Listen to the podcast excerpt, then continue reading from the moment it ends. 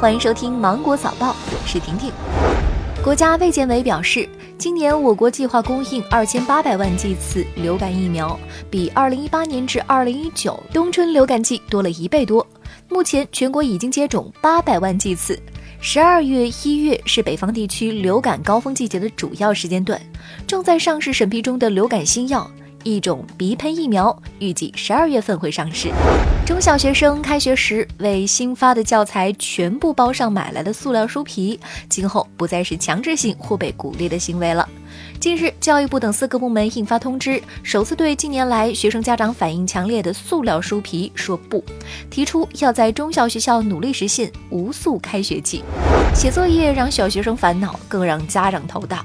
二十八号，浙江省中小学减负工作实施方案征求意见稿公开征求意见。拟规定小学生晚九点，初中生晚十点做不完作业可以拒绝完成。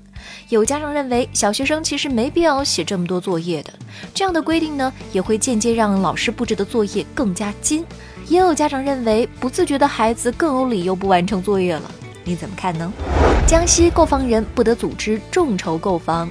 江西省住建厅日前发文指出，房地产开发企业、中介机构不得为购房人垫付首付款，不得通过任何形式诱导购房人通过其他机构融资支付首付款，不得组织众筹购房等。房地产开发企业不得返本销售或者变相返本销售商品房，不得采取售后包租或者是变相售后包租方式销售商品房。首部母乳喂养地方法规通过。广州市母乳喂养促进条例近日获表决通过。条例规定，医疗机构、公共交通运输场所、旅游休闲场所、商业经营场所等六类公共场所应当建设母婴室，否则罚款。三大运营商计划在十一月一号正式上线五 G 商用套餐，三家运营商五 G 套餐每月均不低于一百二十八元。同时，运营商首次采取按上网速度定价的方式。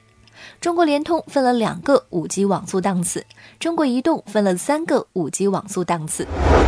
美国不让中国参加的国际宇航大会把大奖颁给了中国科学家。八十六岁的戚发任院士获得本年度国际宇航联合会名人堂奖项，表彰其推动空间科学技术做出杰出贡献。戚发任院士是我国神舟飞船首任总设计师，我国第一颗人造地球卫星“东方红一号”的主要技术负责人之一。近年来，国内不少图书馆都在对馆藏古籍进行数字化，仅国家图书馆中华古籍资源库在线发布的古籍就超过了三点二万部，而全国各图书馆在线发布的古籍总量已经达到了六点五万部。据介绍，国家图书馆所藏的百分之六十的善本古籍已经在中华古籍资源库在线发布。读者无论是在世界任何角落，只要有互联网，就可以在注册后远程阅览，调取中华古籍资源库中的古籍数字影像。那好了，今天新闻就这样，明天见，拜拜。